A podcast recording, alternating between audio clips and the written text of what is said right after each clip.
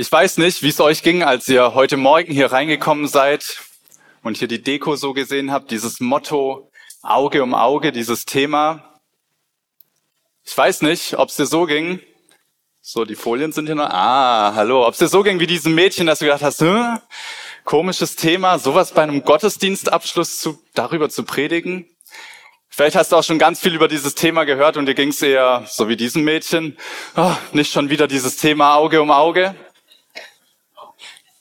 Tatsächlich, die B-Plusler, die bei uns ja hier sind, ganz viele von denen kommen schon, sind schon die ganze Gemeinde durchlaufen, den ganzen Bereich Kinder, wissen schon ganz viel der, von der Bibel. Und ich glaube, denen geht's manchmal auch so, dass sie sich denken, oh, nicht schon wieder dieses Thema.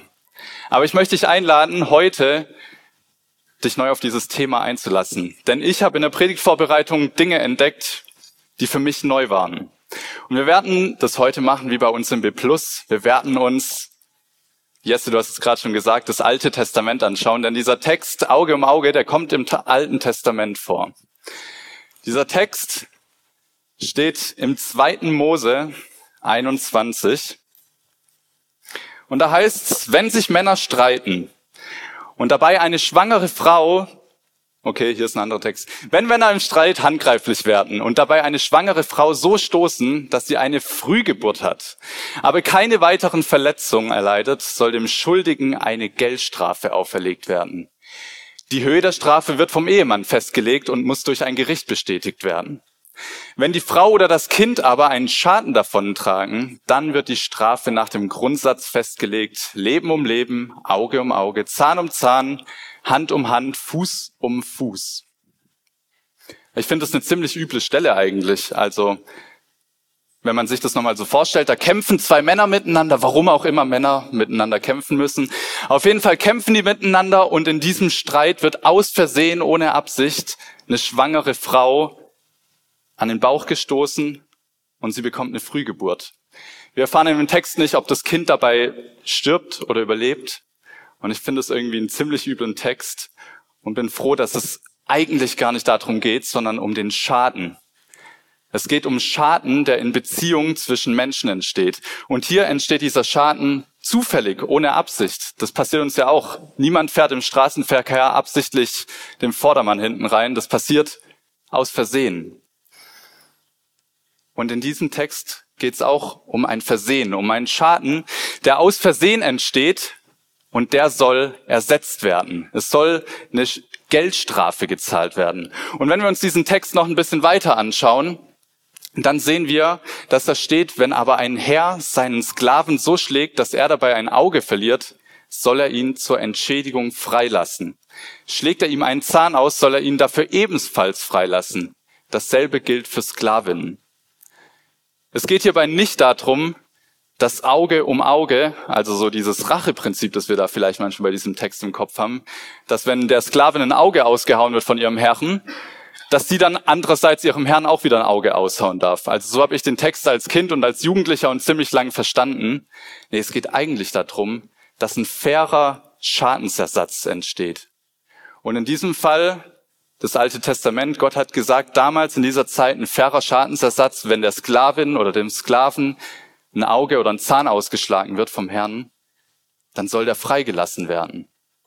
Und heute ist es auch noch so, wenn wir dieses Gebot auf heute übertragen, wir handeln ja eigentlich nicht anders in unserer Gesellschaft. Wenn ein Schaden entsteht, dann muss der ersetzt werden. Dafür haben wir auch für Deutschen alle möglichen Versicherungen, eine Haftpflichtversicherung, eine Hausratsversicherung, dass wenn Schäden entstehen, dass wir dann nicht pleite gehen, sondern dass derjenige, dem dieser Schaden zugefügt wird, dass der seinen gerechten, einen gerechten Ausgleich bekommt. Aber dieses Prinzip, das hat seine Grenzen. Und um euch diese Grenzen aufzuzeigen, dürfen mal zwei von unseren Jugendlichen hier auf die Bühne kommen. Tom und Christian, bitte einen Applaus.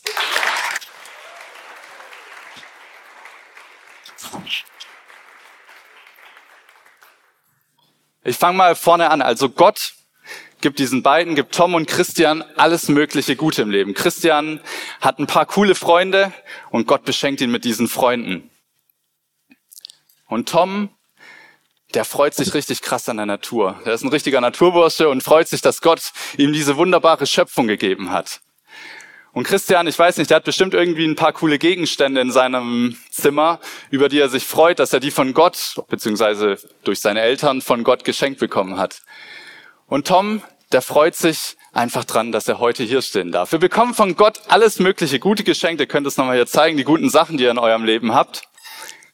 Aber, wie wir es gerade schon gesehen haben, manchmal passiert's, dass wir der anderen Person, einer anderen Person Schaden zufügen. Dass die eine von diesen Geschenken Gottes verliert oder die kaputt gehen. Und im Idealfall, Tom und Christian, die verstehen sich natürlich, versucht Tom jetzt, der hier Christian aus Versehen was kaputt gemacht hat, ihm das zu ersetzen. Ganz nach diesem Motto Auge um Auge. Das ist der Idealfall. Die beiden verstehen sich, die beiden mögen sich. Tom entschuldigt sich, Christian sagt, ja, ich habe dir vergeben. Aber jetzt mal angenommen, die beiden sind sich nicht so grüne und da passiert wieder was und Tom sagt, ich sehe es gar nicht ein, dir diesen Schaden zu ersetzen. Und Christian sagt, ne, dir vergebe ich nicht. Das passiert manchmal. Und dann gibt Christian Tom die Schuld. Halt's mal hoch hier. Diese Schuld und diese Schuld, die Tom dann hat, die wiegt schwer auf ihm. Die zieht ihn runter, weil er weiß eigentlich, er hat was Schlechtes gemacht.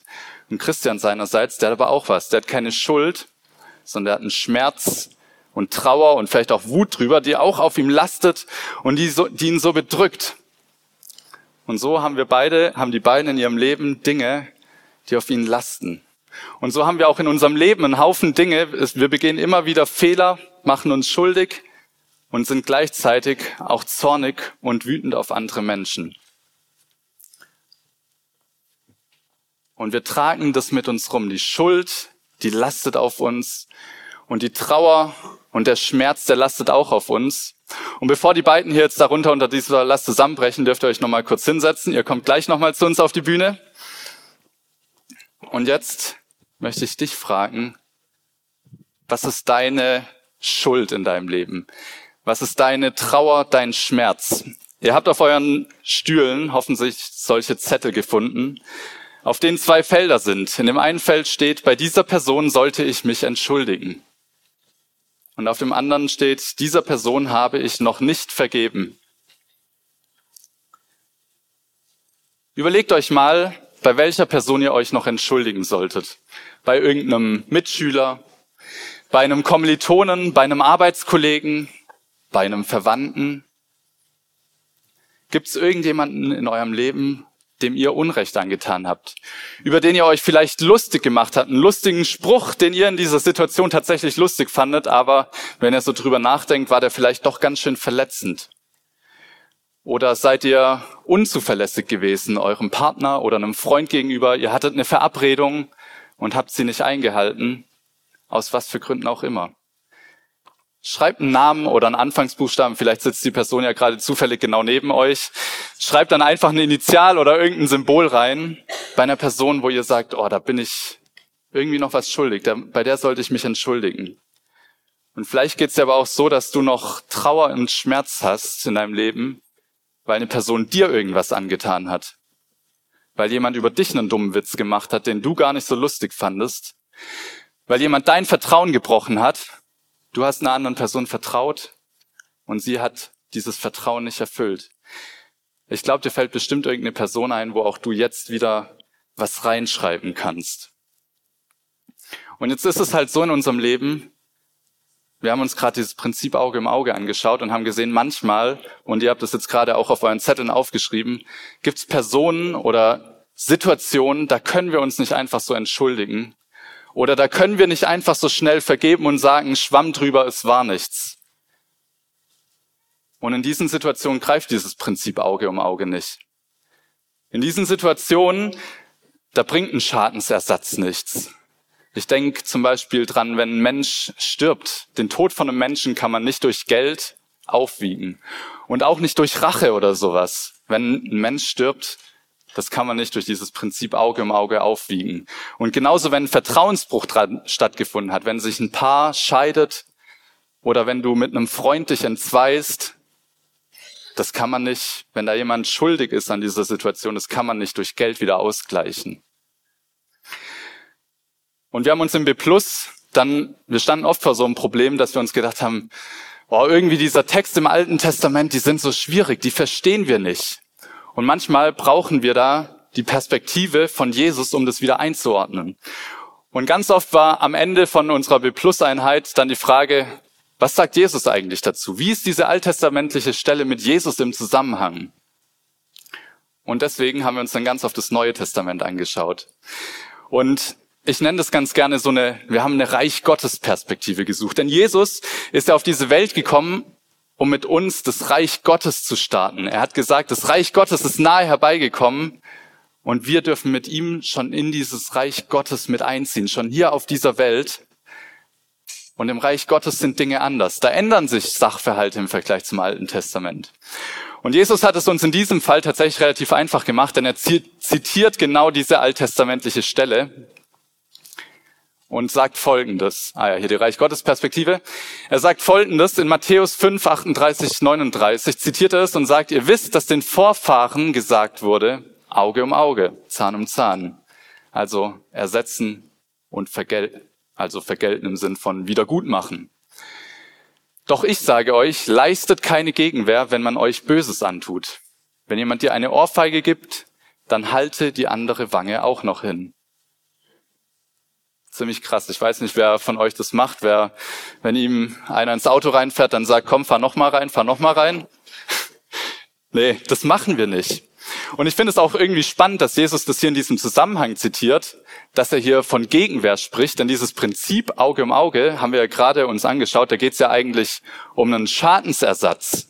Es geht ja eigentlich um einen rechtlichen Anspruch darauf, dass wir den Schaden, den wir erlitten haben, ersetzt bekommen. Also wie kann man da von Gegenwehr sprechen, wenn ich darauf bestehe, dass jemand anderes mir meinen Schaden ersetzt? Schauen wir vielleicht mal noch weiter, was er kurz danach gesagt hat. Jesus sagt weiter, gib jedem, der dich um etwas bittet, und weise den nicht ab, der etwas von dir leihen will. Ich sage euch, liebt eure Feinde und betet für die, die euch verfolgen. So erweist ihr euch als Kinder eures Vaters im Himmel, denn er lässt seine Sonne für Böse wie für Gute aufgehen, und er lässt es regnen für Fromme und Gottlose. Also Jesus redet irgendwie von diesem Auge im Auge Prinzip, von diesem Ersetz mir was Prinzip und sagt dann, nee, das sollen wir nicht machen. Wehr dich nicht gegen den oder besteh nicht drauf, dass dir was ersetzt wird, sondern gib jedem, der dich um etwas bittet und weise den nicht ab, der etwas von dir leihen will. Also wenn jemand dir was kaputt macht, dann besteh nicht drauf, dass der jetzt noch was von dir bekommt, sondern geh mit dem in eine Diskussion. Liebt eure Feinde. Der, der dir Schaden zugefügt hat, mit dem sollst du den sollst du lieben. Du sollst für ihn beten, denn Jesus geht es um was anderes als nur um bloßes Schaden wiedergutmachen. Wo Auge um Auge dafür gilt, dass wir einen materiellen Ersatz bekommen für den Schaden, den wir erlitten haben, ist das, was Jesus uns hier sagt. Im Reich Gottes geht es um menschliche Versöhnung. Es geht nicht darum, dass wenn unser Auto kaputt geht, dass wir dann den Schaden ersetzt bekommen und trotzdem noch wütend auf den sind, der uns reingefahren ist, sondern es geht darum, dass wir uns versöhnen mit dieser Person. Oder um diese größeren Beispiele zu nehmen, wenn ein Vertrauensbruch stattgefunden hat, den man nicht so einfach ersetzen kann, geht es genau darum, dass wir uns mit diesen Personen versöhnen. Ich finde, man kann diesen, diese Stelle von Jesus, was er da in der Bergpredigt im Neuen Testament sagt, wie folgt zusammenfassen. Die Versöhnung unserer Beziehungen, die ist wichtiger als Schadensersatz. Jesus ist es wichtiger, dass wir Menschen miteinander gut klarkommen, als dass wir immer drauf bestehen, ah, du hast mir das gemacht, du hast mir Schaden zugefügt, ersetz mir das, du hast meinen Zaun kaputt gefahren, ersetz mir das. Nee, Jesus geht es darum, dass wir Frieden schließen mit den Menschen, dass wir für die Menschen, die uns was Böses angetan haben, und das ist krass, dass wir für sie beten, dass wir beten, dass wir wieder in Frieden kommen mit diesen Menschen. Und jetzt ist es ja so, dass Jesus genau das für uns gemacht hat. Ich weiß nicht, wenn ich mir nochmal diesen Zettel hier anschaue und mich frage, wie würde Jesus den eigentlich ausfüllen? Bei dieser Person sollte ich mich entschuldigen. Ich weiß nicht, ob er da an die Händler im Tempel gedacht hat, denen ihre Tische umgeworfen hat, oder ob er gedacht hat, nee, das war nur gerecht.